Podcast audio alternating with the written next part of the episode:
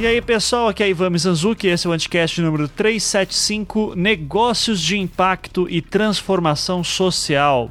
Uh, então, esse foi um papo que eu tive com a Etienne do Jardim, e depois vocês vão ver eu falando no meu francês maravilhoso, o nome dela.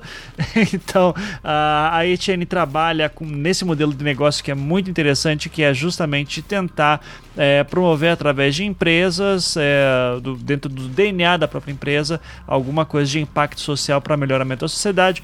É, eu vou conversar com ela exatamente como é que isso funciona, qual a diferença disso para uma empresa filantrópica, por exemplo, que faz ações filantrópicas de vez em quando, é, e por que, que isso deve ser uma tendência para o futuro, uh, além de algumas outras questões muito interessantes sobre condições de trabalho. Já aviso, se você queria que essa semana a gente falasse sobre alguma das bombas que teve, tipo Venezuela, Batiste ou desarmamento tal, gente, eu vou ser muito sincero, eu só tô trabalhando no projeto Humanos ultimamente, então é, eu tá, tá bem difícil de eu me aprofundar num assunto muito. É, a gente conseguiu fazer lá o programa sobre os 10 dias uh, do, do governo Bolsonaro é, na semana passada, mas porque eu tava meio, meio atento ainda, mas agora realmente tá bem difícil eu me concentrar em alguma outra coisa, então já aproveitei para entrevistar a Etienne, que era uma conversa que eu queria ter já fazia um tempo.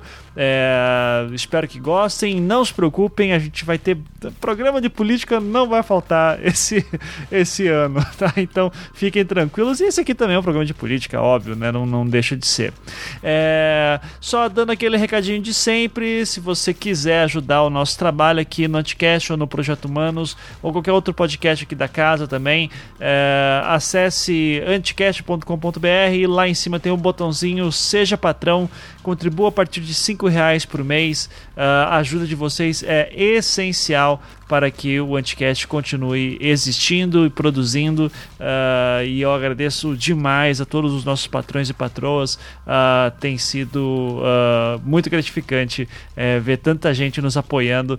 Eh, espero poder contribuir isso com bom, eh, retribuir isso com um bom conteúdo para vocês até até as nossas paciências vocês gostarem, né? bom, é isso, gente. Vamos logo pro programa então. Começando mais um Anticast, dessa vez para falar sobre negócios de impacto e transformação social, um nome que parece, um termo que parece extremamente start, startupeiro, mas na verdade a gente vai ver que é a coisa mais interessante. Então, uh, temos aqui a pessoa que sugeriu o tema e, inclusive, é, trabalha com isso, Etienne Dujardin. É, é assim a pronúncia, Etienne? Seja bem-vinda. Oi, Ivan, bem certinho, falou bem certinho o nome, nomezinho besta, né? mas falou ele bem certo, sim. Eu virei Etienne do Jardim para a maioria das pessoas, já nem.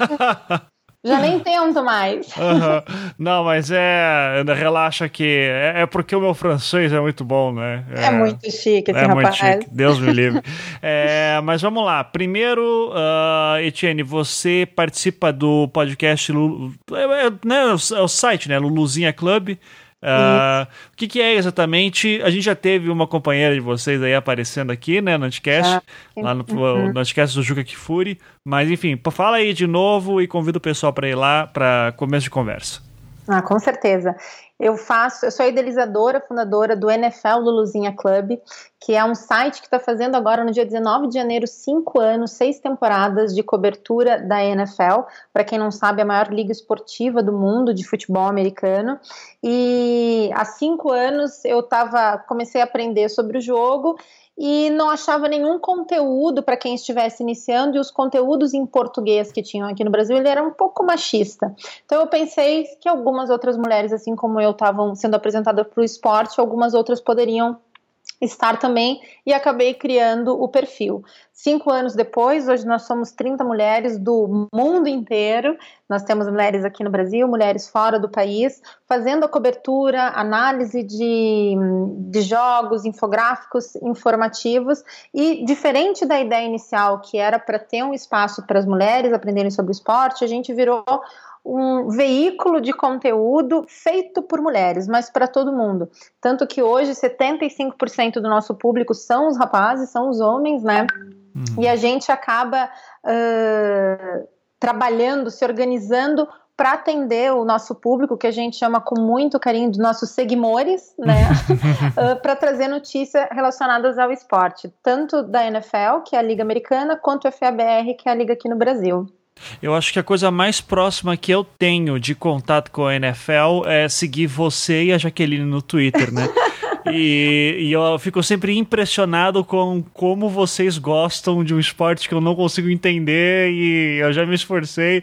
Mas, cara, e, e como tem gente também, né? Mas é que assim, eu acho muito doido que eu sei que, tá tendo jogo porque vocês não param de falar sobre isso na, na, na timeline no Twitter. Na timeline. É, e eu acho maravilhoso, sim, mas é parabéns aí por me atualizar que existe esse esporte, né? Então... Ah, e tem uma coisa que eu falo para todo mundo: existem dois tipos de pessoas no mundo. As pessoas que amam o NFL e as pessoas que nunca pararam para conhecer. É. Porque é um esporte baseado em estratégia, então eu, eu sou apaixonada, né? Eu sou muito suspeita para falar Não, sobre eu, eu imagino. É que nem eu falando de podcast também, vai ficar difícil daí.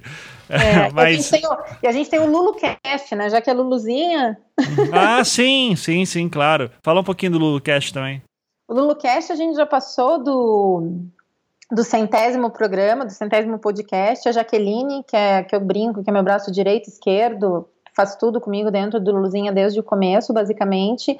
Ela é a host do, do, do LuluCast e toda semana a gente faz o programa falando do que aconteceu na rodada e as nossas previsões para a rodada seguinte. Então, agora que a gente está em época de final de conferência, hoje tá, as meninas estão gravando o podcast nesse momento para falar quais são as análises dos jogos que aconteceram e dar aquela palpitadinha do que, que vai acontecer na, nas finais.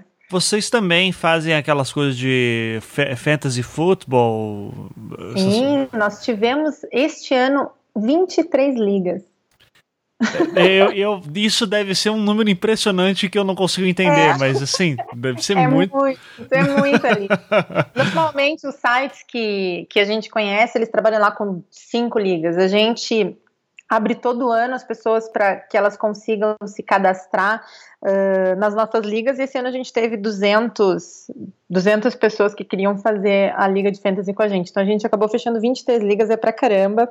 Uhum. A gente tenta manter uma equidade dentro uh, de tudo que a gente faz, né? Então, apesar de, por exemplo, a gente ter só meninas trabalhando dentro da redação, fazendo todas as áreas, a gente tem um espaço que acabou até sendo meio que desativado, porque a gente não teve muita aderência, que era o Clube do Bolinha, né? Uhum. Que homens que quisessem escrever pra gente, ter alguma participação nisso, seriam bem-vindos.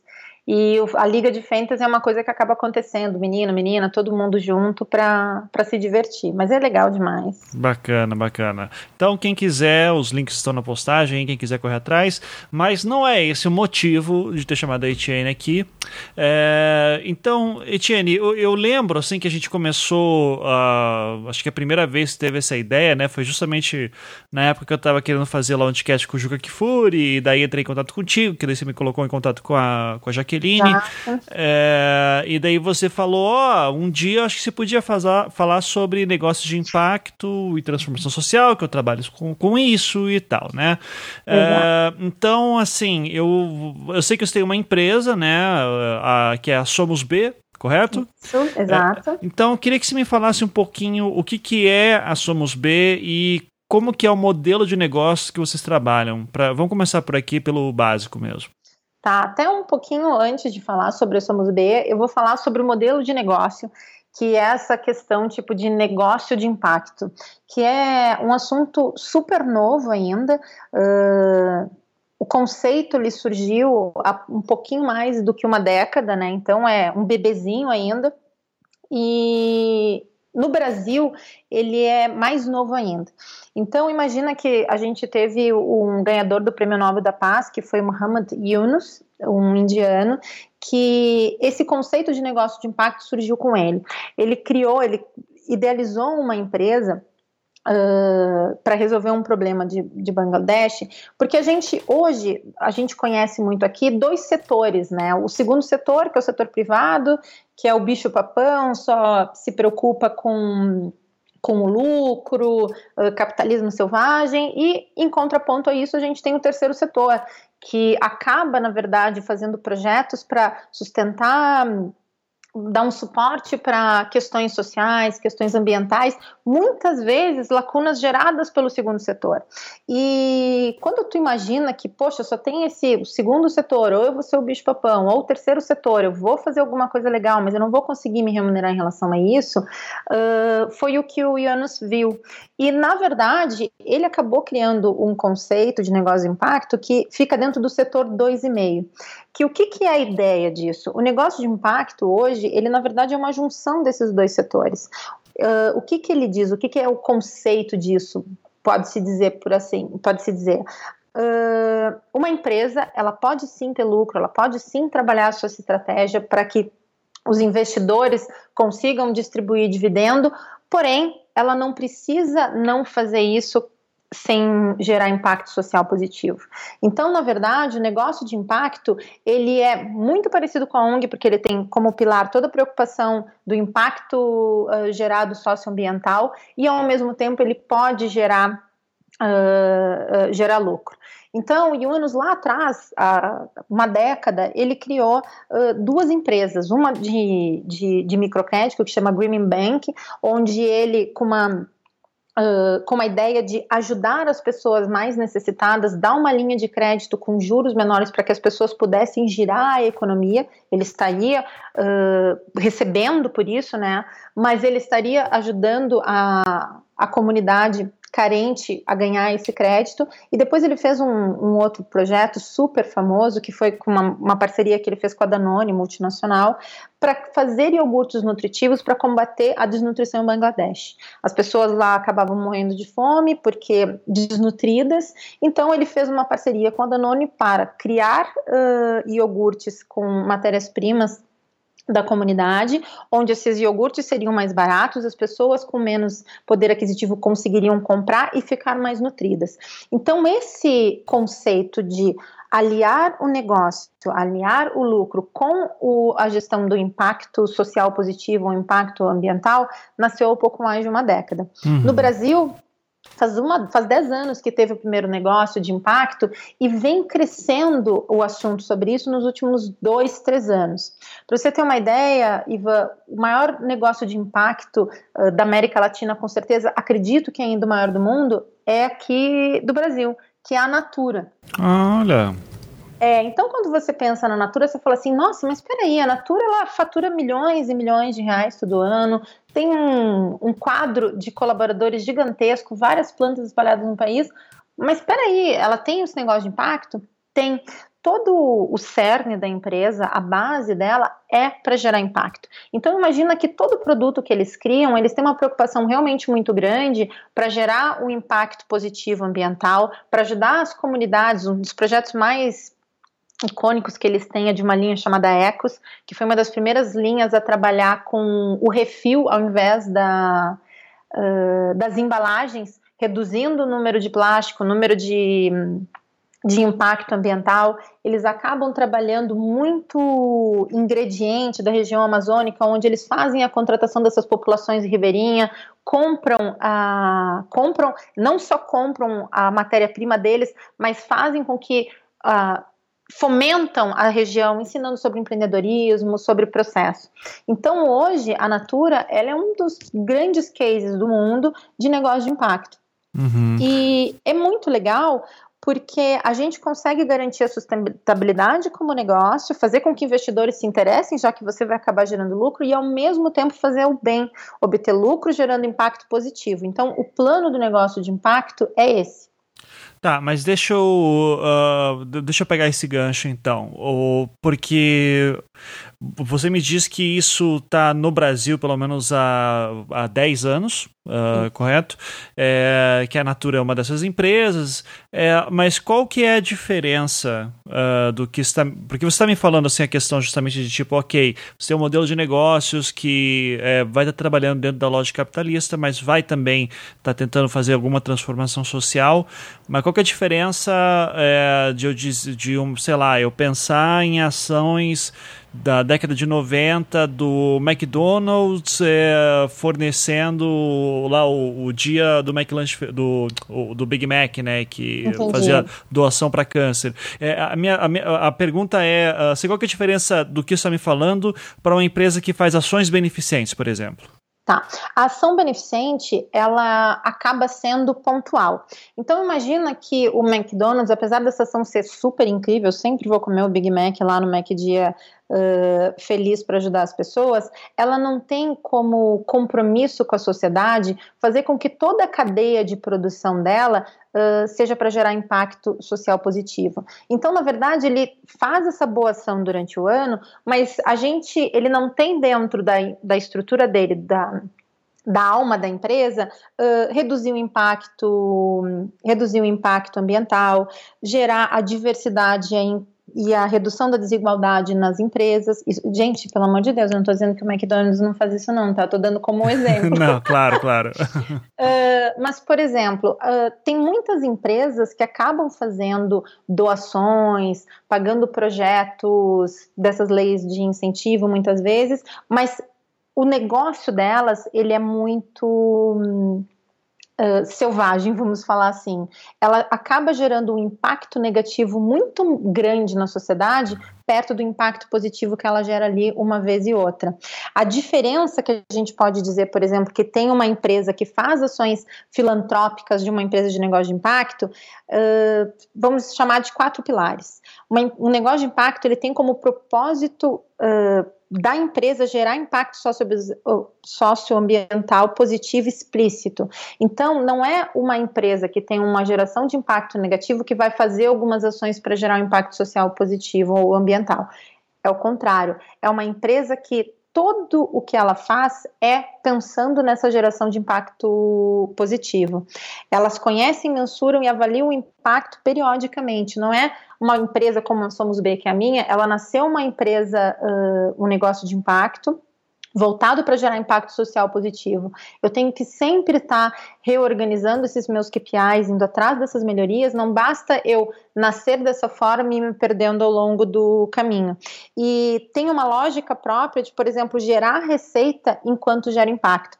Imagina que o negócio de impacto ele tem que estar tá diretamente ligado ao impacto social que ele gera. A Natura, usando ela como exemplo, ela gera impacto social positivo comprando matéria-prima das populações ribeirinhas da Amazônia. Além disso, ela vai buscar o melhor, uh, a melhor solução para as embalagens, que é uma coisa que ela tem dentro da cadeia de produção dela. O McDonald's, ele fazer a doação para um evento de câncer não tem a ver com o cerne do negócio, entendeu, Ivan? Uhum. Ele está fazendo uma doação. Agora, digamos que o McDonald's tivesse uma ação onde ele só compra carne, por exemplo, de pequenos produtores, onde toda a saladinha lá, o tomate, o picles, o alface que ele compra, fosse, por exemplo, de fazendas orgânicas, onde não tem agrotóxico, não gera impacto Negativo ambiental, onde todos os materiais deles eliminam plástico e eles vão fazer tudo de papel ou de um outro material que seja melhor bio, biodegradável, aí sim ele começa a se tornar um negócio de impacto e não um benfeitor ou um filântropo em relação a outros projetos. Uhum. Certo. É, isso até assim, né, de você, uh, da questão do impacto social, como que a gente mensura isso? É, e eu te faço essa pergunta pensando, por exemplo, numa empresa que é, desculpe aos mais novos que estão ouvindo aí, né, no alto dos meus 35 anos, é, eu lembro quando eu era adolescente, criança, adolescente, uma marca que era muito forte na década de 90 era a Benetton, né, uhum. uh, que tinha até a corrida de Fórmula 1 também, né, uh, e a Benetton foi sempre uma empresa que, uh, além da Fórmula 1, eu lembrava muito dela pelas propagandas de, de discussões sociais muito fortes, né? Especialmente uh, na questão do. Né? Isso. Uh, então, eu queria saber justamente de você uh, se, vamos dizer assim, a Benetton é uma, era uma marca de roupas, né? Uh, uhum. Começa aí na indústria da moda É, daí, de repente, ela, ela tinha no seu DNA, pelo menos na década de 90, que é o que eu acompanhei uhum. como consumidor, né? Nunca comprei nada, mas eu via de longe, assim. É, uhum. Eu era impactado por aquilo. É, a, a, questão de uma construção de uma consciência social mais igualitária. É, dá para falar que nessa questão de. Se eu falo numa empresa que toda hora eu vou falar, passar um discurso, eu já estou tentando. Isso aí já é uma forma de produzir impacto e transformação social? Ou não, a coisa um pouco mais complexa? É um pouquinho mais complexa. Por exemplo, no caso da Benetton, que é um ótimo exemplo, ela trabalhava muito com marketing de causa, porque através da estratégia de comunicação, de marketing dela, ela acabava trazendo assuntos que são muito importantes, que é a diversidade, a inclusão. Eu lembro também dessas propagandas, viva. Uhum. Uh, mas eu não conheço profundamente. A Benetton, por exemplo, ela já tinha, vamos dizer assim, no DNA dela essas questões. Mas é diferente da gente entender se está no DNA de comunicação, né? Ou se está no DNA da empresa. Se a Benetton, eu não vou te falar que é uma coisa que eu não sei, mas por exemplo, se a Benetton ela fizesse uh, a produção das roupas, fazendo a contratação sem trabalho escravo, sem trabalho infantil, uh, fazendo com que os produtores que ela contratassem fossem bem remunerados. Ah, e desculpa, tem uma empresa que não contrata trabalho escravo nem trabalho infantil, isso deveria ser o mínimo, né? Assim, mas... Não, o mínimo, total. não, mas eu, eu, trouxe justamente isso porque o que, que acontece? O que, que adiantaria ela fazer essa super campanha, esse marketing de causa maravilhoso e tá contratando de uma forma completamente errada, entendeu? Uhum. As empresas, uh, os negócios de impactos, eles inclusive hoje têm uma empresa que certifica os, esses negócios. Uhum. Então, qualquer empresa pode sim falar que é um negócio de impacto? Pode, mas hoje tem uma, uma ONG chamada Sistema B que existe há 10 anos e ela faz essa auditoria, vamos falar assim, a certificação das empresas B, que é como se chamam. Então, o que, que ela faz dentro dessa auditoria? Ela vai ver se realmente é uma questão de discurso ou se realmente existe a intencionalidade, existe um impacto versus a atividade e se está pensado o negócio para gerar esse impacto positivo. No caso da Benetton, a gente sabe que é o que a gente vê, eu nunca pesquisei, que ele tinha realmente uma, uma estratégia de marca muito inclusiva, muito legal, super diferente de tudo que a gente via, né? Mas para saber se ele poderia ser um negócio de impacto, teria que ver como que é o sistema produtivo deles, né? Uhum. Intencionalidade, na verdade. Eu, eu, eu acho legal isso, uh, que eu, eu me interessei pela primeira vez que você me falou isso, justamente porque era uma frustração antiga uh, para qualquer um aqui que trabalha dentro de um campo, de um espectro político mais progressista, né? Uhum. Uh, e daí aqui coloquem esquerdas, liberais, eu acho que a gente pode pensar um pouco mais amplo. É, eu já consigo ouvir o João Carvalho, comunista do cacete, dizendo assim: não, mas você está no sistema capitalista tudo errado ainda, mas daí daí é, é, os momentos que eu e o João discordamos aí, mas nos mantemos amigos, e, e ele já falou que vai me deixar no gulag é, é, mais confortável, né, quando rolar. Uh, mas uh, pensando nesse, nessa questão, uh, a minha, o que eu estava dizendo, de me, inter, me chamou isso a atenção porque, especialmente no Brasil, eu sempre tive essa impressão que se confirma a cada novo exemplo que aparece por aí, de que o empresariado brasileiro ele tem uma cultura que ainda é muito escravagista, né? escravagista né? e que tem essa lógica toda, né, de, de uh, o funcionário, ele, pô, é tão difícil ter funcionário, é difícil ter registro, então a gente está discutindo aqui coisas muito básicas ainda, uhum. é, ao, ao, invés de, por exemplo, estar tá discutindo como ir além disso, né? de, de garantir direitos trabalhistas, por exemplo, e conseguir trabalhar com outras noções. E, e daí eu lembro muito assim quando estava entrando, começando a pegar mais força o, o, o tópico da sustentabilidade, uhum. isso nos anos, no início dos anos 2000, é, e a coisa. Eu estou falando de impressões minhas, né? E tem gente, tudo a ver com que você tá, esse ponto que você está trazendo da sustentabilidade. É, é, é, porque. É, daí eu tô. Daí você. Vou falar algumas coisas que, como eu leio, daí, por favor, fique à vontade. É, porque eu lembro daí teve a Eco 92, né? Que foi no Brasil, e daí daí começou -se a discutir, falava-se muito sobre ecologia na época, Isso. mas ainda era uma coisa meio assim, tendência que, sabe, um dia vai pegar, Uh, e daí, os anos 2000, a gente começou a ver a discussão da sustentabilidade entrando um pouco mais forte.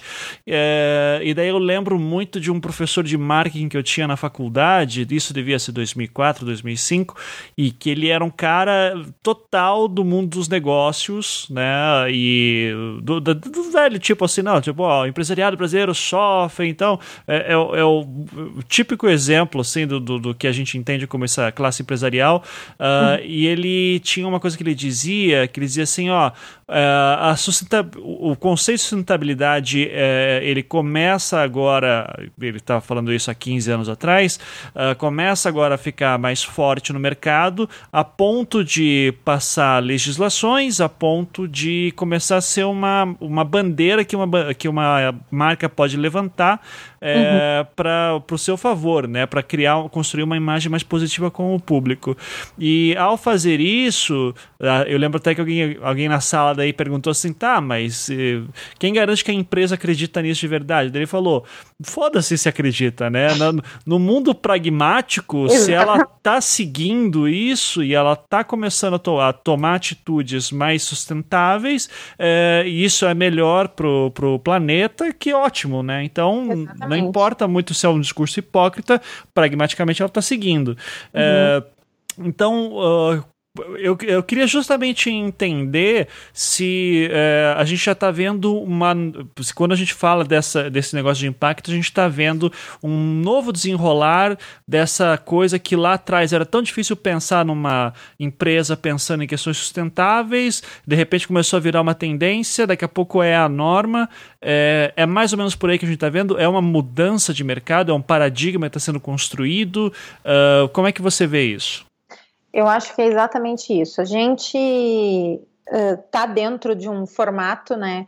econômico que é o capitalismo, independente do que a gente não concorda com ele, é o que a gente tem, é o que a gente vive. E o que, que começou esse movimento? Beleza, o capitalismo ele não funciona do jeito que deveria funcionar, é o formato que a gente tem, como isso pode ser melhorado.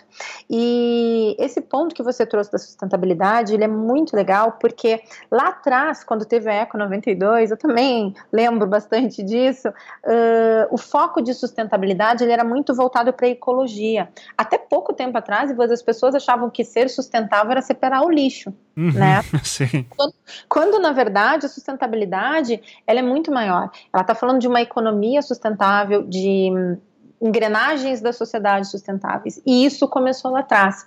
O que, que acaba uh, acontecendo? O que, que o negócio, o, a sustentabilidade lá dos anos 2000 versus o capitalismo, que muita gente não gosta, uh, onde eles se encontraram? Hoje, toda empresa grande e empresa média tem uma área voltada, ou um responsável dentro da empresa para a área de sustentabilidade. As grandes, nem todas têm uma área de responsabilidade social, mas está caminhando para isso. Então, a gente veio a passinhos curtos uh, trazer a sustentabilidade, vamos dizer assim, para dentro do capitalismo. Por quê? Do jeito que a gente estava, não se sustentava. A gente estava tapando um buraco, estava tirando de um lugar para tapar um, um, outro buraco. E a sustentabilidade, daí, uma opinião muito pessoal, ela é muito mais ampla. Não vai existir nunca uma uma economia forte, uma economia sustentável, se a gente continuar mantendo a desigualdade que a gente tem de tudo, desigualdade social, desigualdade de gênero, uh, enfim.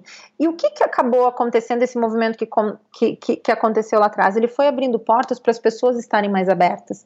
Eu lembro, eu tenho chato dizer isso, mas tenho quase 40 anos. Ah, então é, é, a gente tem mais ou menos a mesma faixa, então. Eu sou de 83 é. e você?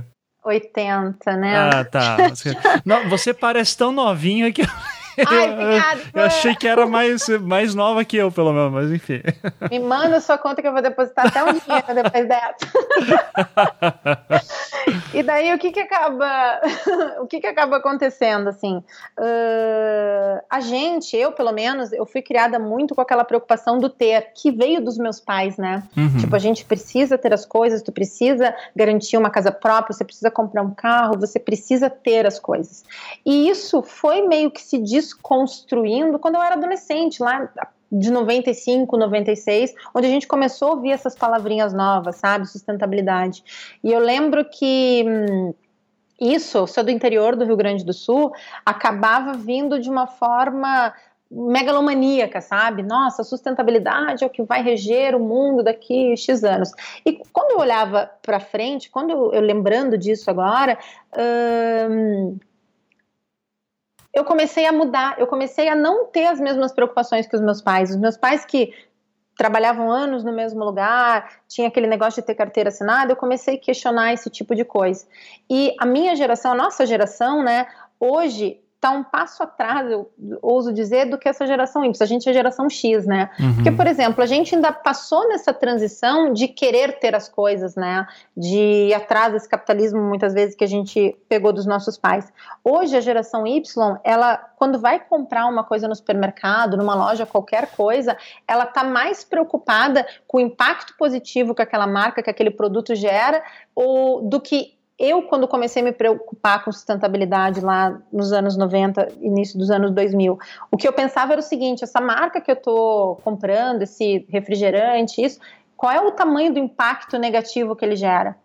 Hoje não basta só a empresa, a marca, o produto não gerar um impacto grande negativo. A gente espera, e essa geração nova trouxe muito isso com a transformação digital e a internet, se preocupar com o impacto positivo que tudo gera. Uhum. Então, a responsabilidade social é uma palavrinha que é coladinha ali na sustentabilidade e que ganhou força nos últimos 10 anos. Aqui no Brasil, eu tenho visto isso com mais afinco nos últimos 5 anos. Uhum. Antigamente, a, eu trabalhei muito tempo, por exemplo, com produção de eventos, showbiz, grandes festivais. Então, quando a gente estava numa mesa de produção, a gente estava preocupado com o artista que ia trazer, quantas pessoas ele ia gerar para o evento, uh, fazer o recolhimento do lixo e separar. A gente não tinha uma noção do impacto que aquele evento ia gerar na cidade. Hoje, todos os festivais que eu conheço e que eu acompanho amigos que trabalham nisso, eles têm uma preocupação do impacto ambiental, do impacto social e como fazer com que esses eventos, esses festivais, eles consigam ser um pouco melhor para o planeta. Eu acho que a gente ficou bem no limbo ali da geração do ter, sabe, que a gente tinha que ter as coisas, o status eram dinheiro, os bens materiais para essa nova geração que está muito mais preocupada com o ser, entendeu? E, e até pegando um gancho assim, que isso foi uma coisa da minha cabeça, tá, gente? Não tem nada estruturado por ninguém. Mas eu, eu, eu, eu, vejo, desde que eu comecei a estudar negócio de impacto, comecei a trabalhar com isso, a minha empresa faz dois anos que eu tô com ela, fiquei o primeiro ano e meio pivotando, organizando o modelo de negócio até chegar como ela é hoje, eu comecei a entender que a humanidade, ela trabalha com ondas, né?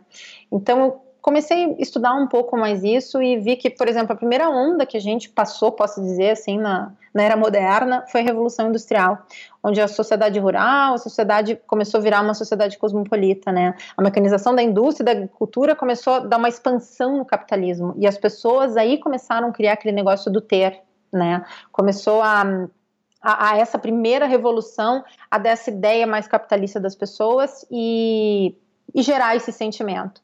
Logo em seguida, em função da Revolução Industrial, a gente teve uma outra onda que veio com a Revolução dos Transportes, trem a vapor, carro, avião, que segue-se até hoje essas coisas, que foi uma onda de descoberta às vezes, imagino que uma tribo tinha um filho, uma pessoa numa cidade tinha um filho, tinha que andar 10 dias a cavalo para contar que alguém nasceu. E com a revolução do, tra do, transporte, tem carro, as distâncias foram diminuindo e essa noção de descoberta uh, foi crescendo. Imagina que, eu adoro aquela série, os Vikings, né? Que, poxa, para eles descobrirem alguma coisa, os caras se ferravam andando de barco para explorar tudo.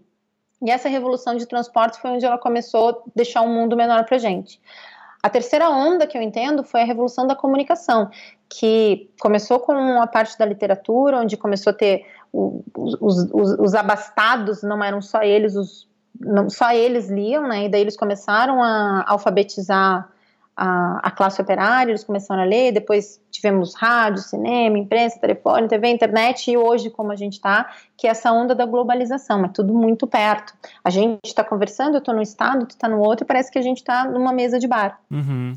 E a partir da revolução da comunicação, o que, que eu comecei a ver? Poxa, a gente já teve a revolução industrial, a revolução do transporte, a revolução da comunicação, que começou lá atrás e vem vindo e vem se uh, melhorando a cada dia. A revolução do transporte, vamos dizer assim, o último passo que está acontecendo é agora, o Google fazendo esses carros autônomos, bicicletas autônomas. Mas a gente entrou numa, uns, há um tempo atrás, uma década e meia atrás, na, nas eras das transformações. A gente meio que setou tudo que podia de revolução, não tem muita coisa para descobrir, e a gente começou as ondas das transformações. O momento presente, a transformação que a gente mais fala é a transformação digital, né? Que é fazer com que as pessoas, já que elas estão conectadas o tempo todo, que a gente está.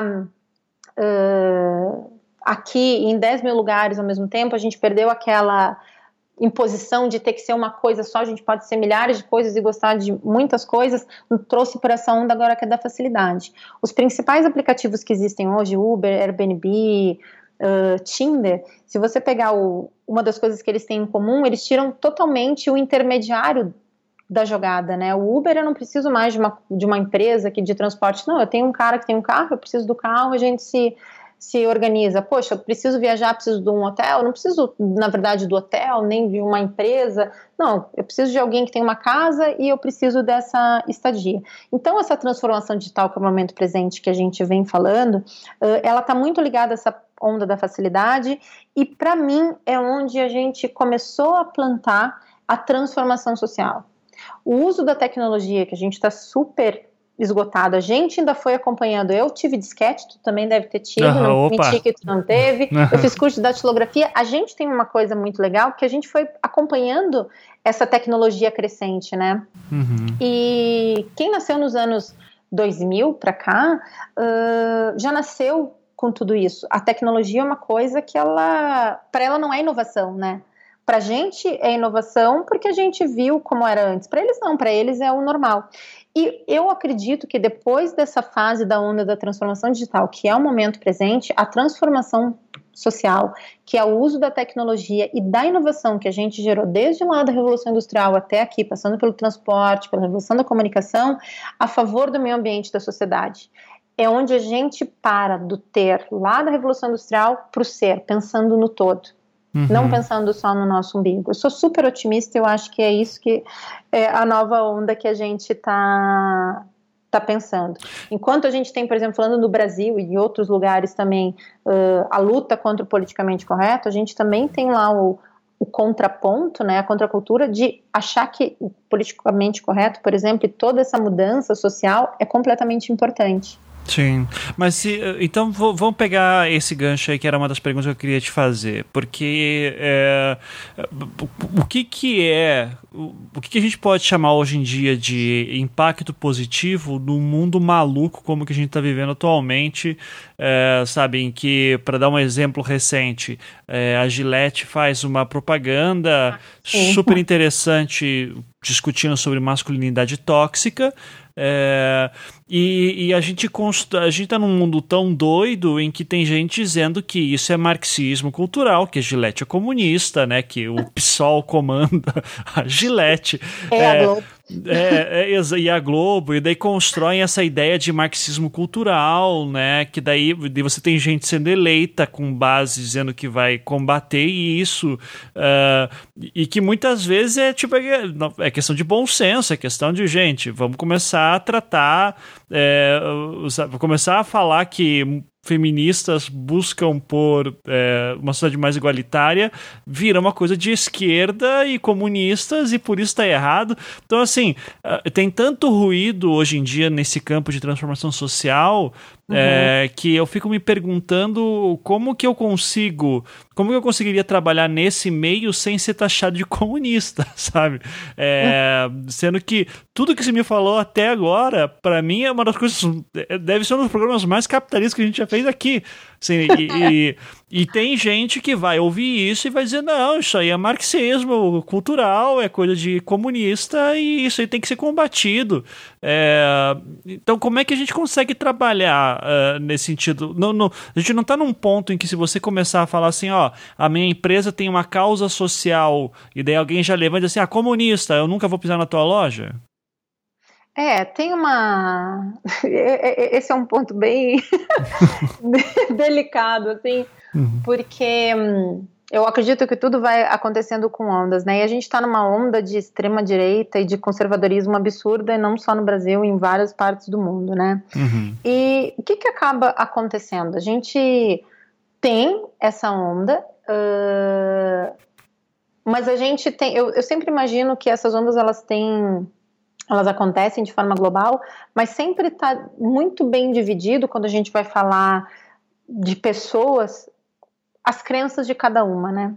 Uhum. Então imagina, te dar um exemplo assim, eu numa reunião, Ivan, eu falando da, da minha empresa, porque a minha empresa, só para dar um contexto rapidinho, ela faz a capacitação de jovens de baixa renda, de comunidades aqui de São Paulo, em tecnologia porque a tecnologia é o inglês da nossa época, né? Quando a gente era adolescente, já tem que saber inglês. Hoje em dia eu acredito que um jovem ele precisa saber tecnologia porque o futuro vai estar muito pautado nisso.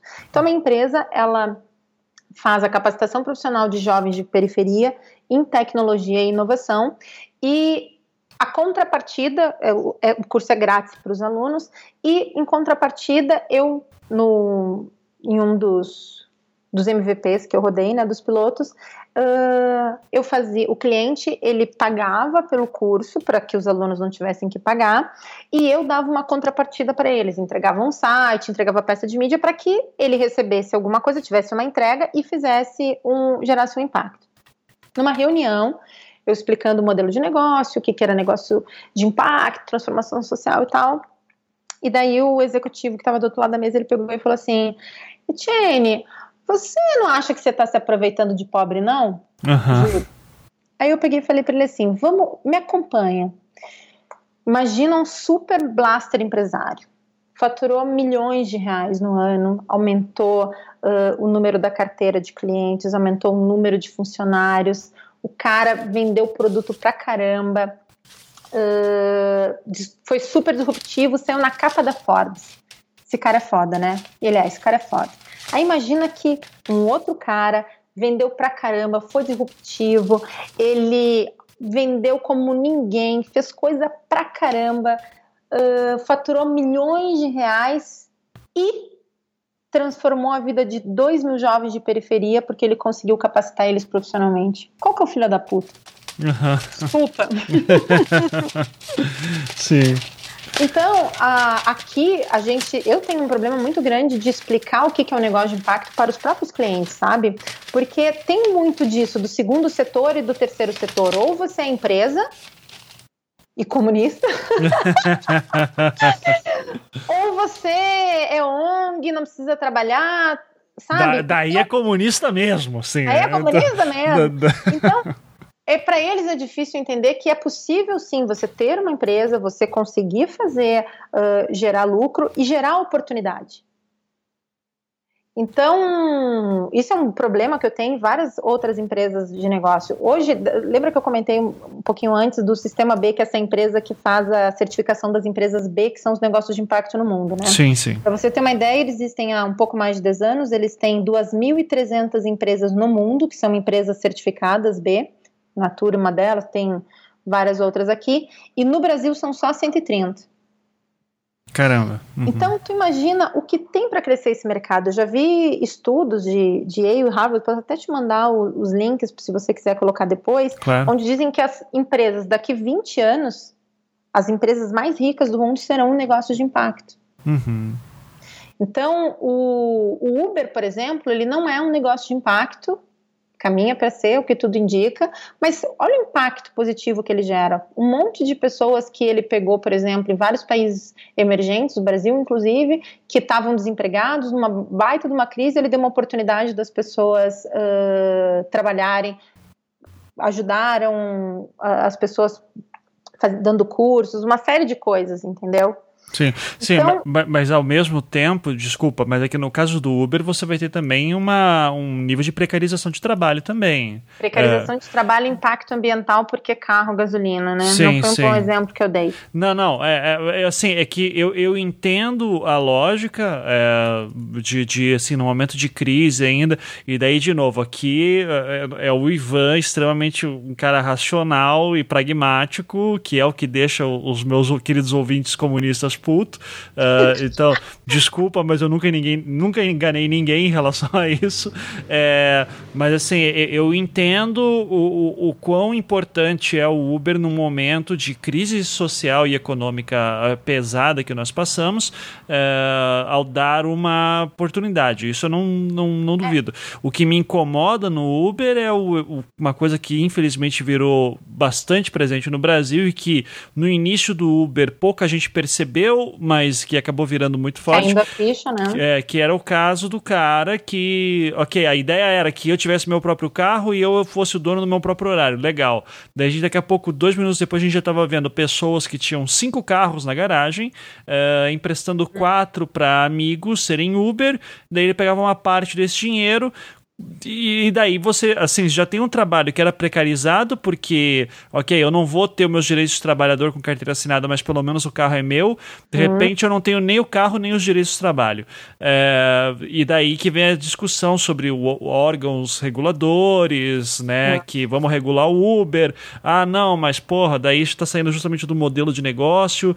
É, então, eu entendo que é uma discussão que ainda a, acontece, né? Mas é uh, como que eu consigo novamente, como é que eu consigo fazer isso uh, sem estar tá, é, prejudicando também, fazendo o, o trabalhador perder é, direitos que pela onda que tá dando. É, eu lembro, é, eu lembro até de uma conversa que eu tive com meu pai esses dias em, em que eu falava sobre é, todas as reformas trabalhistas que a gente passou, né? Discussão também sobre a reforma da Previdência e terceirização de, de atividade fim.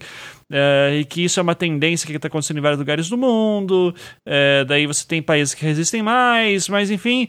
E daí ele falou: ó, talvez seja uma tendência do futuro todo mundo ser PJ. E eu disse: meu Deus, que desespero, né? Porque todo mundo sempre quis, é, é, o, o empresariado sempre teve interesse que todo mundo fosse PJ e justamente trabalhadores se uniram para uh, é, impedir que isso acontecesse, né? Daí no Brasil a gente tem uma história muito complicada que vem lá de Getúlio Vargas, Sim. sempre foi de cima para baixo.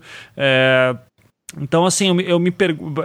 Para mim, toda discussão cai nessa. Eu acho que é super legal o, negócio de impacto, pensar no, no teu, uh, na tua empresa como algo que pode promover transformação social, mas ao mesmo tempo eu também entendo que toda hora parece que tem uma força invisível que fica puxando o empresariado para dizer: olha, mas o lucro é o mais importante, mesmo que isso envolva precarização do, do, trabalhador, porque a precarização, na verdade, vai, trabalhar, vai gerar mais emprego, que vai gerar mais lucro, e daí isso, o trabalhador vai ter mais se envolvendo.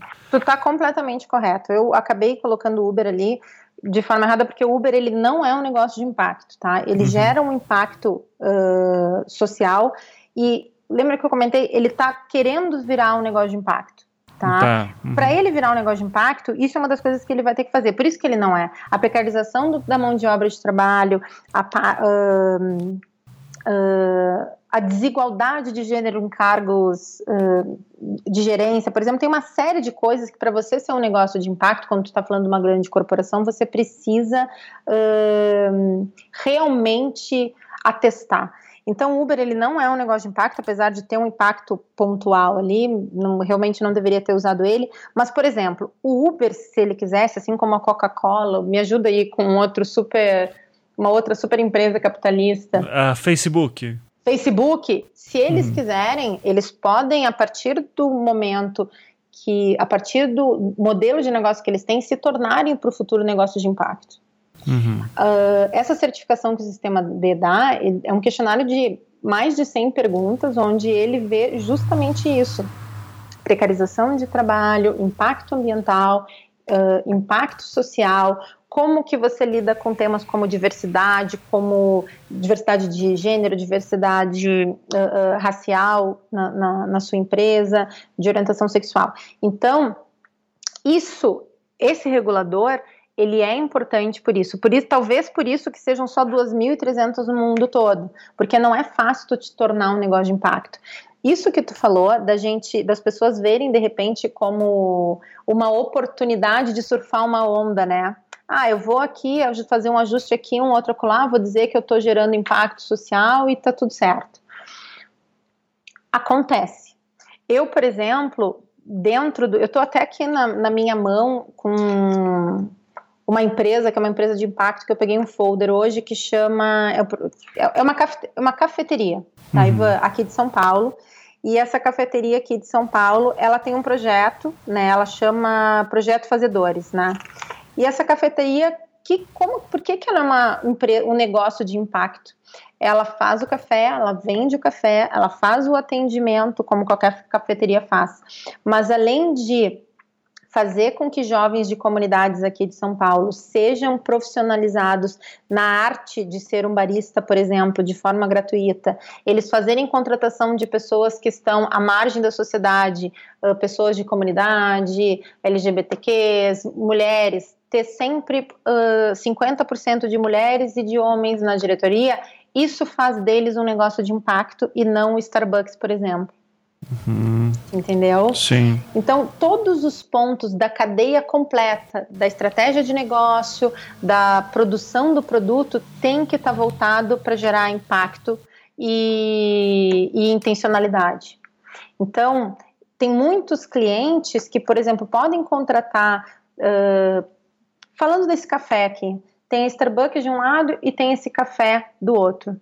Você, como como consumidor, você pode optar se você vai entrar na Starbucks ou se você vai entrar nesse café que gera impacto social. A partir do momento que você escolhe entrar uh, no café que vai gerar um impacto social positivo, você também acaba virando um ator de impacto social, entendeu? Uhum, sim.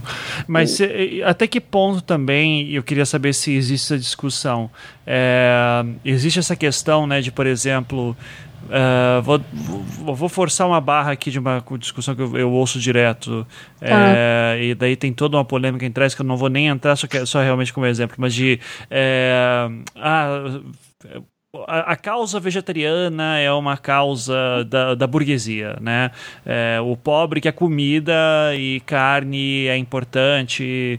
Uh, então, assim, parece que primeiro você tem que atingir um certo nível social para começar a se preocupar com coisas uh, como uh, reduzir a quantidade de carne que é consumida no mundo, porque daí pensar na sustentabilidade. É uma discussão que, inclusive, volta e meia aparece tanto na extrema direita quanto à extrema esquerda de vez em quando eles, eh, eles concordam nesse ponto de que, é, olha, uh, eu até entendo que sustentabilidade é uma discussão importante, mas países em desenvolvimento não devem assinar tratados, uh, por exemplo, o Acordo Climático de Paris, porque isso daí atrapalha o desenvolvimento.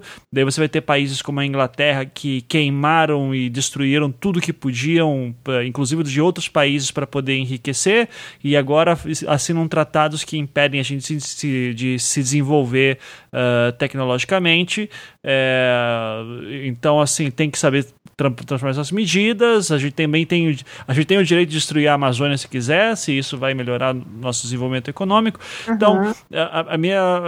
Eu dei essa volta só para explicar até que ponto que isso uh, é discutido uh, dentro do, de empresas de negócio de impacto, de, ok, será que a gente não está atingindo um, um nicho da sociedade muito pequeno e que um país como o Brasil tem problemas, uh, entre aspas, mais sérios a serem tratados?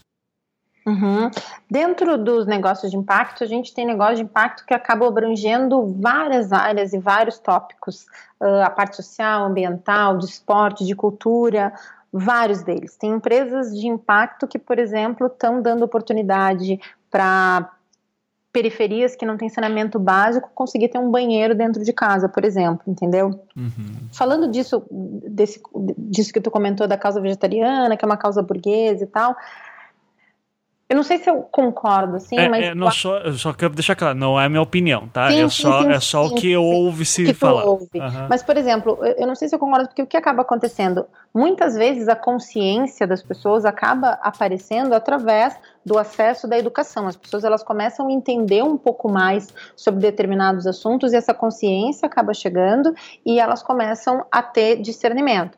Que nem o, o ex-prefeito aqui de de São Paulo que disse que uh, não tinha que se preocupar com dieta de periferia, porque pobre lá tem dieta, uhum, né? Essas coisas absurdas.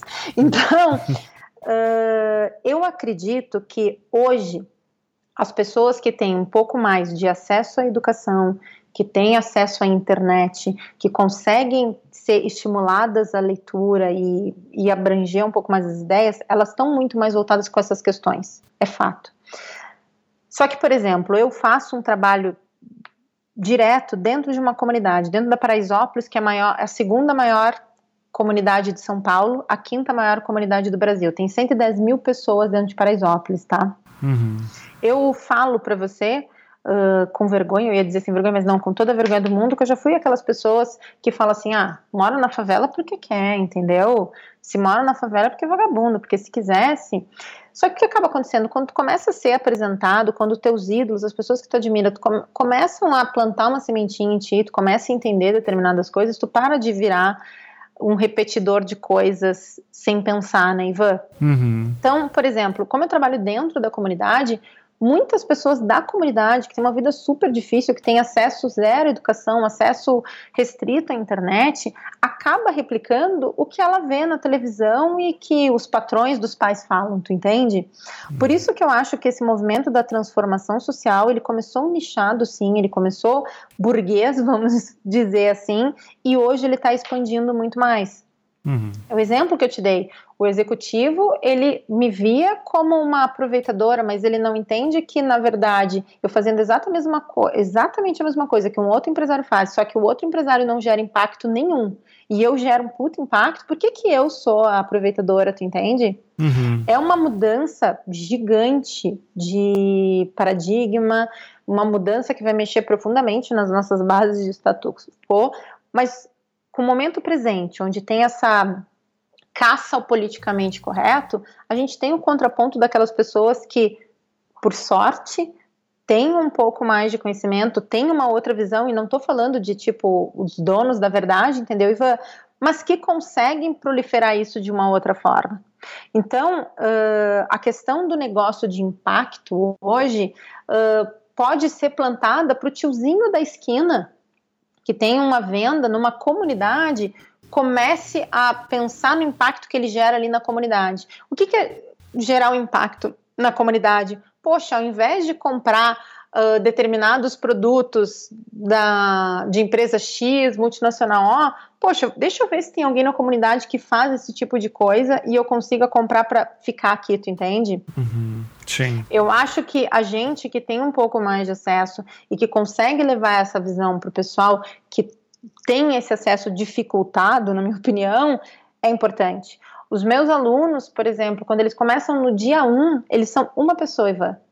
Eu acabei de terminar uma turma agora que teve 45 dias de curso profissionalizante em HTML5 e eles saíram de lá totalmente aptos para trabalhar em qualquer agência produtora fazendo produção de peças de mídia digital ou o site simples em HTML. O D1 deles para o D45, que foi o último dia onde eles receberam o certificado, eles são outras pessoas. Porque eles entenderam que eles não precisam ficar naquela caixa que colocam ele todos os dias.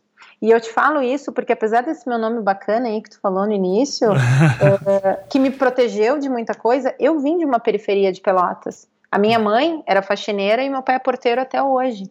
Uhum. Então eu sou branca, uh, tive esse privilégio da cor, e quando tu falava qual é o teu nome? A Etienne de Jardim, nossa, aristocrata, né? Burguesa. O que, que acabou acontecendo? As pessoas, elas ignoravam a história, tu entendeu? Porque elas projetavam o futuro. Uhum. Mas o que eu mais ouvi desde que eu era adolescente era o que eu não ia conseguir fazer. Uhum. Poucas vezes alguém disse: Não, tu vai conseguir, tu tem teu valor, tu tem a mesma capacidade que qualquer pessoa que nasceu numa, num bairro melhor que tem oportunidade. Então hoje, dentro dos alunos que eu trabalho, porque eu trabalho com os nenéns, né? Que são jovens de 18 a 25 anos que nem estudam e nem trabalham. Então, eles estão completamente vulneráveis. Então, eu falo para eles: vocês têm capacidade intelectual, vocês têm inteligência, vocês têm tudo na mão, que falta é educação e oportunidade. Porque muita gente fala, ah, o, o, Brasil vai ser resolvido quando a gente tiver educação. educação é muito importante, mas tu precisa ter educação e oportunidade. Claro. Senão tu vai virar um culto sem oportunidade nenhuma, no caso deles, assim. Então, eu acho que o fato de hoje, essa questão do negócio social, do negócio de impacto, da transformação social, ela está vindo de uma camada, vamos dizer assim, de top-down, não é ruim. Mas por isso que eu te falei que eu não, eu não concordo muito com isso, porque tem muitos líderes comunitários, muitas pessoas dentro de comunidades no Brasil inteiro que se ligaram que eles precisam fazer essa transformação social e que, de alguma forma, precisam fazer com que o resto do país pare de vê-los como vítimas ou como subemprego, pare de manter eles naquelas caixinhas e que deem oportunidade para eles saírem e fazerem outras coisas, entendeu? Sim, claro. Então, eu, eu, eu acredito muito mais que essa questão da transformação social, ela tem muito, é muito forte na, na, na geração, na geração Y, na, nos milênios, né, que tem uma preocupação muito grande com o que acontece, com o impacto que ele gera, não? Que é, que é uma é uma geração do ser e não do ter. E. Então, nesse sentido, assim, já para a, a, gente uh, poder dar um wrap-up assim, em tudo, né? Ah. É, fechar todo o, o tema. Uh, quando eu, eu, eu acho tudo isso fascinante, a ideia me anima é, e eu torço para que isso seja uma tendência, mas como, como a gente sempre fala, empresas precisam dar lucro. Uh, so, causas sociais geralmente não são as coisas mais lucrativas que tem por aí. Uhum. Então, como, uh, como se sobrevive uh, com essa mentalidade do, de modelo de negócios? E daí, obviamente, vou pedir para você falar da tua empresa e o que, que vocês fazem uhum. e como é que você consegue, ah, o, como é que a gente consegue juntar eh, causas sociais com um mundo capitalista que precisa produzir eh, lucro. Uhum. Eu acho que a primeira preocupação que as empresas deveriam ter é, ao invés de quererem só as, serem as melhores empresas uh, do mundo, que é super, ah, eu quero ser a maior agência do mundo, a maior empresa disso do mundo, as empresas se preocuparem em serem as melhores empresas para o mundo. Então, uh, negócios sociais, eles podem realmente não ser tão lucrativos como como se você, por exemplo, uh, vai trabalhar com uma empresa que não tem escrúpulo nenhum, só focando dentro do lucro. Mas é possível, sim, eu acho que tem muito da transformação social e da mudança de mentalidade. Você pode ter lucro, você pode ter uma vida boa, mas você não precisa, cada empresa que você abra, cada startup que você tem, eh, tente, ah, porque eu quero ser um unicórnio e ganhar um bilhão de dólares, entendeu? O lucro ele existe. Eu acho que essa consciência de igualdade social não é porque a gente quer que todo mundo fique pobre, que as pessoas não tenham luxo, nada. Não, é fazer com que as pessoas elas consigam ter mais acessos e que o privilégio das pessoas que a gente está tentando puxar para essa onda de privilégio não vai tirar o privilégio de quem tem, entendeu? Uhum. Eu acho que hoje, daí eu vou usar como exemplo a própria Somos B. A empresa que tem lucro, vamos trazer a nossa querida Natura de novo, Uh, que é uma das empresas que mais fatura no Brasil, ela poderia ter um lucro muito maior, entendeu, Ivan? Uhum. O lucro dela poderia ser muito maior se ela não tivesse preocupada com o impacto que ela gera. Mas imagina que se é uma empresa, que no caso dela, que se preocupa a longo prazo, ela sabe que não adianta ela ter um lucro aqui uh, nesses 30 anos e depois ela não vai ter de onde extrair determinadas uh, matérias-primas se ela não cuidar do meio ambiente. É um pensamento muito mais a longo prazo e muito menos megalomaníaco, eu acho, sabe? Sim. Tu pode ter a maior produtividade, ser a marca mais lembrada, ser campeão de vendas, estar tá entre o top 5, mas também pode estar tá com tudo isso pensando em ser uma, uma empresa que vai gerar impacto. A minha empresa, por exemplo, ela a primeira o primeiro uh, modelo de negócio que eu fiz era o seguinte, até te falando um pouquinho aqui, falando para vocês de onde surgiu a ideia. Eu trabalho há 15 anos no mercado de publicidade, faz 10 anos que eu estou em São Paulo, atendi todos os clientes que vocês possam imaginar, já atendi Google, todas as marcas da Unilever, todas as marcas da Ambev, aquela coisa propaganda, né? Todo mundo diz que vão entrar duas pessoas direto no inferno, que são os advogados e publicitário, eu tava lá publicitária na veia, meu negócio era mentir para vender produto. Sim. Sim.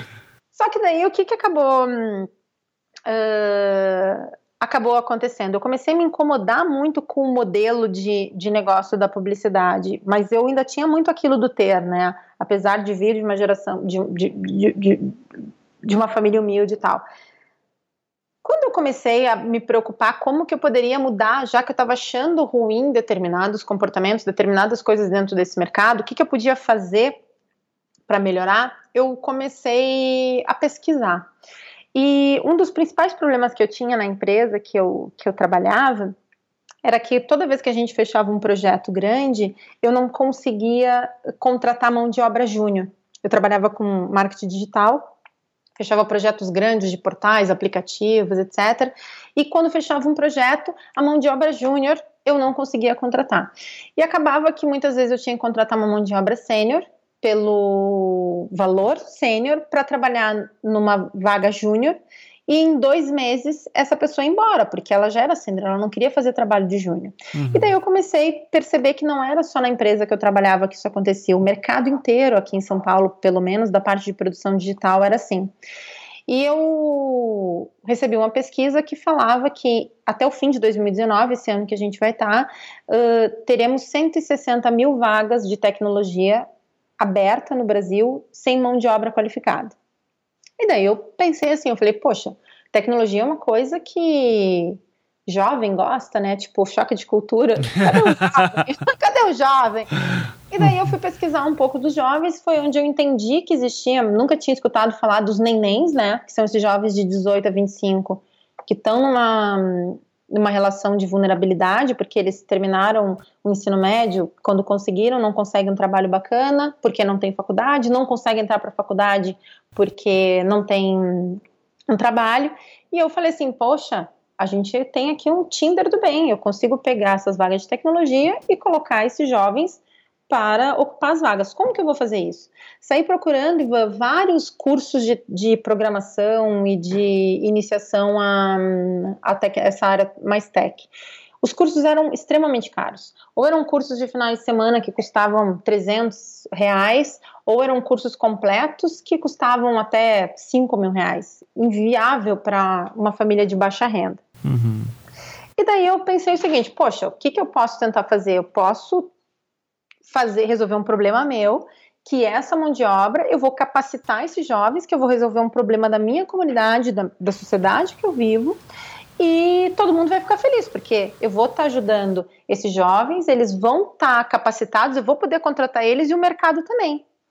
E foi essa a ideia central. O primeiro piloto que eu fiz em cima dessa ideia inicial foi da seguinte forma: a gente mudou algumas coisas dentro do, da composição de preço e eu fazia o seguinte: parte do valor que seria lucro, a gente jogava para fazer a capacitação desses jovens, tá? Uhum. E em contrapartida, o que o cliente fazia? Absolutamente nada diferente. Ele contratava da gente o site, a peça de mídia, e desse valor que ele contratava, uma parte, ao invés de ser atribuída ao lucro da empresa, ela ia capacitar esses jovens. A gente testou esses formatos, foi ajustando até que chegou dentro da Somos B. Porque durante um ano eu não conseguia explicar o que era o modelo de negócio para os clientes. Eles diziam assim, ai, que le... mas você virou ONG? Eu falei, não, gente, não virei ONG, peraí. ah, mas que nem esse moço, você está explorando as pessoas? Eu falei, não, gente, não está não, eu estou contratando eles. Então, foi um ano assim para explicar. Só que quando eu cheguei no modelo de negócio da Somos B, que hoje é o seguinte, a Somos B, ela é uma empresa que trabalha com a transformação de outras empresas. Todas essas, nesse um ano, as empresas que eu conversava, eu via que eles eram super abertos e para essa transformação social, que eles queriam realmente, de fato, fazer alguma coisa que mudasse essas desigualdades e ajudar esse jovem que estava na periferia e não sabia como. E como eu era uma empresa pequena, muitas vezes eles não conseguiam me passar contratos que estavam com agências grandes, né? Então a Somos B nasceu disso que eu observei. A Somos B hoje, ela ajuda essas empresas, empresas pequenas, médias e grandes, nessa uh, nesse pilar de responsabilidade social e de transformação ao mesmo tempo que ela faz com que essas empresas se aproximem da comunidade.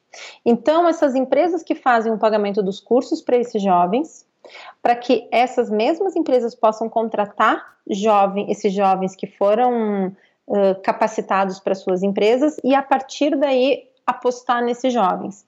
E o que, que eu faço com essas empresas? Eu preparo eles para receber esses jovens, porque não é só você abrir a vaga, ter uma cultura completamente aquilo que a gente falou, né, escravagista, racista e, e não inclusiva, e botar uma pessoa lá dentro que tem um monte de necessidades uh, em função da sociedade que a gente vive. Então, eu preparo a empresa, entendo como é o funcionamento dela, faço a proposição de valor, que tipo de funcionário, de profissional eles precisam para fazer com que os objetivos eles sejam cumpridos, faço com que esses alunos sejam capacitados uh, tecnicamente e humanamente. Por que humanamente? Porque a maioria deles não tem um senso de pertencimento. Eles acham que tem que ficar naquela caixinha que eles ouvem a vida inteira, né? Então, eu faço um trabalho bem bacana. Tem vários parceiros que saíram de comunidades, têm sucessos nas suas áreas, que vão falar com esses alunos, mostrar para eles que eles têm sim exemplos de pessoas que venceram essa barreira do, do preconceito com o jovem pobre e que eles podem chegar muito mais longe do que eles imaginam. E daí eu faço o match. A partir do momento que eu tenho jovens capacitados e que tem uma empresa aberta para essa transformação, eu junto isso e eles começam a história deles. Uhum. Então, como que eu me remunero nisso? Uh, da mesma forma que eu me remuneraria se eu tivesse uma consultoria para ajudar uma, uma empresa na parte de diversidade e inclusão e não ajudasse e não tivesse nenhum projeto de capacitação. Eu faço a cobrança pela hora de trabalho, ele faz o pagamento da equipe que trabalha e com valor de gerenciamento, tudo. Uhum, legal. A, a diferença é que, e eu vou te dar um exemplo que estava no, no business plan da empresa no ano passado, que a gente precisava ter uma uma um faturamento, né? A gente tinha tido, na verdade, quando a gente rodou o primeiro piloto, a gente tinha tido um faturamento de 1 milhão e 200 reais num ano, gerando zero impacto. E daí, para o ano seguinte, quando a gente azeitou, a gente precisava dos mesmos 1 milhão e 200 de faturamento para transformar a vida de 300 jovens. Olha. Uhum. Então, para quem contrata não muda nada.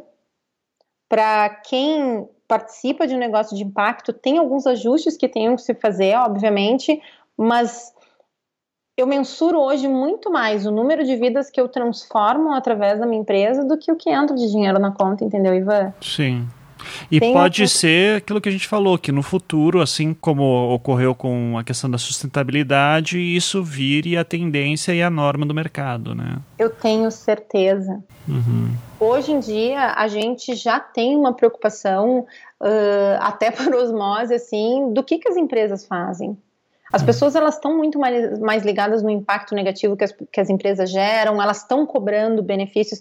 Que tu falou lá no começo desse negócio da Gillette, teve esse monte de conservador, na verdade, tu me desculpa o meu francês, mas eu acho que é um monte de gente que não tem, um monte de homem que não tem uh, certeza da sua masculinidade para se sentir ofendido com aquilo, sabe? Uhum. Quando na verdade uma marca está propondo ali um, uma reflexão, né?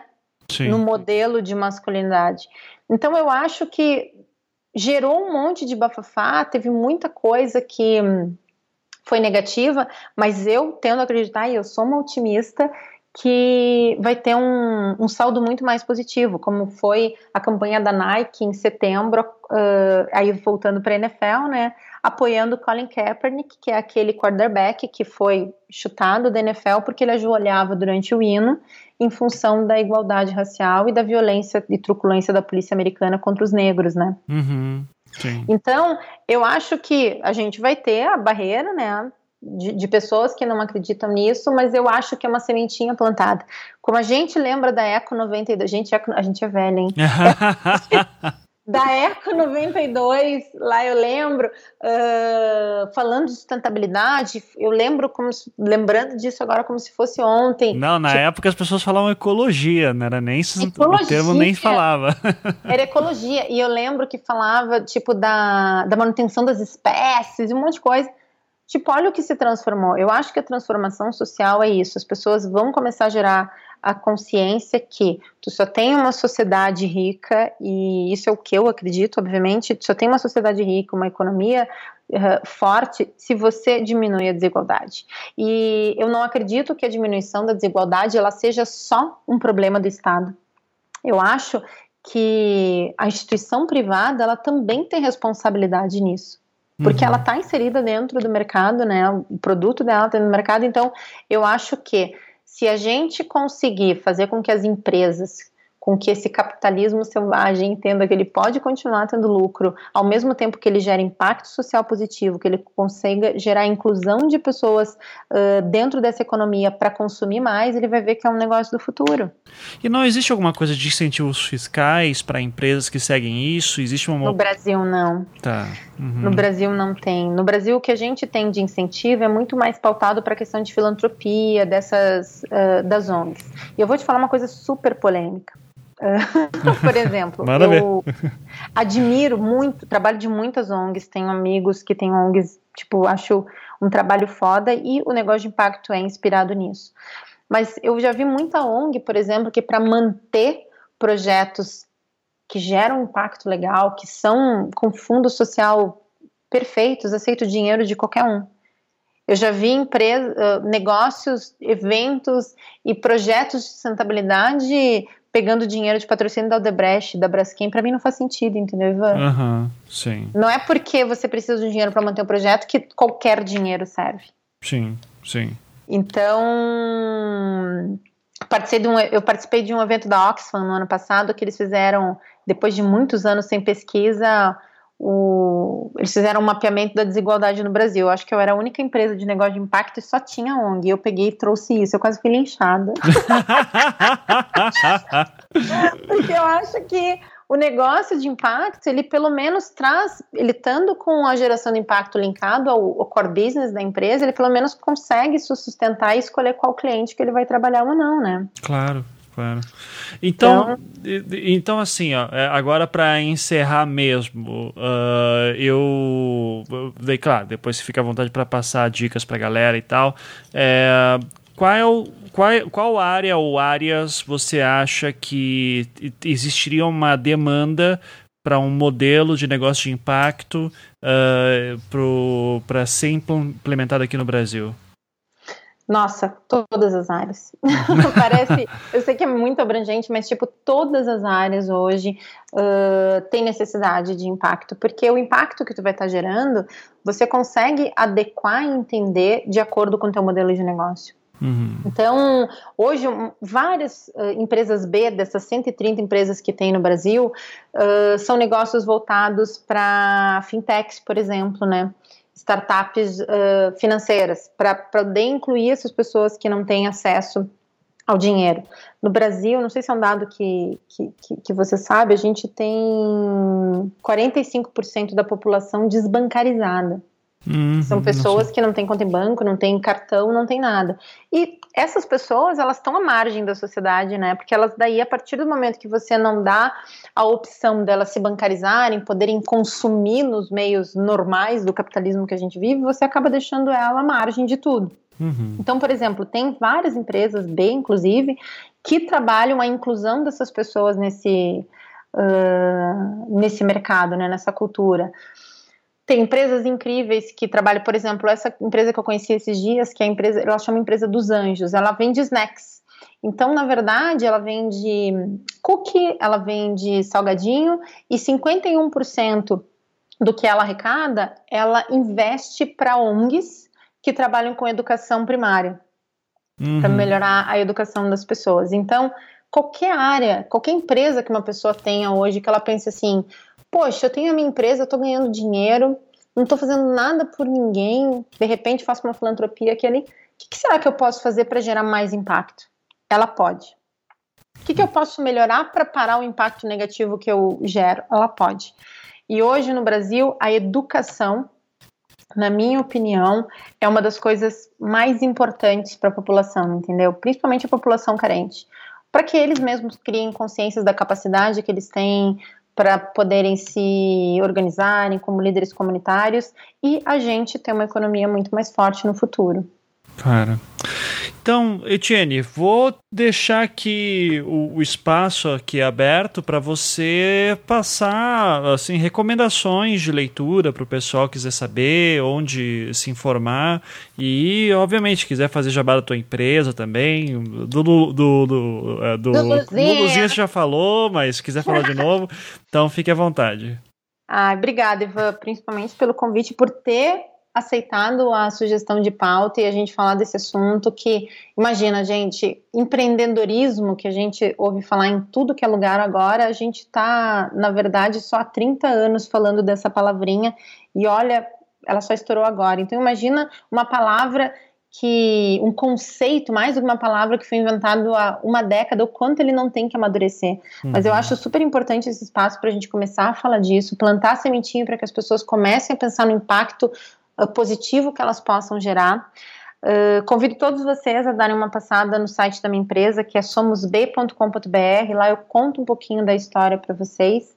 E dentro das uh, redes sociais, Facebook, Instagram e LinkedIn, é Somos B também. E a história é super bacana, assim, do branding da marca, porque o Somos B, ele é B de brasileiro, de baixa renda e de brilhante. Uhum. Não é porque as pessoas são pobres que elas estão taxadas à mediocridade. Eu acho que é o contrário. Elas com oportunidade e educação, principalmente oportunidade, elas podem ser qualquer coisa que elas queiram. Então, a Artemisia é uma ONG aqui no Brasil que tem cursos online e que tem muita informação sobre o que é o negócio de impacto. Eu, quando comecei a entender sobre esse assunto, ela foi incrível para mim. E o Sistema B, a Artemisia, artemisia.com.br, e o Sistema B que é sistema.org.br, também é uma fonte muito bacana para quem quiser uh, ganhar dinheiro e ao mesmo tempo gerar impacto social, socioambiental positivo. É o ganha-ganha. Ganham os empresários e ganham a sociedade. Só para ter certeza, sistemab.org.br? sistemab.org.br. Eu, estou tentando entrar aqui, não está indo. Isso, peraí, peraí, peraí. Você vai me passar esses links depois, tá, né? Passa. Okay. Sistema B Brasil. Sistema B Brasil. Ah, ok. Sistema então. Brasil.org. Não, não peraí, mas é Sistema B e daí repete um B do Brasil ou é Sistema Brasil? Peraí, que eu já estou procurando aqui. É sistema b.org barra Brasil. Só ah, pra com a gente. Então, sistema. tá, então sistema e.org tá. barra Brasil. Barra Brasil.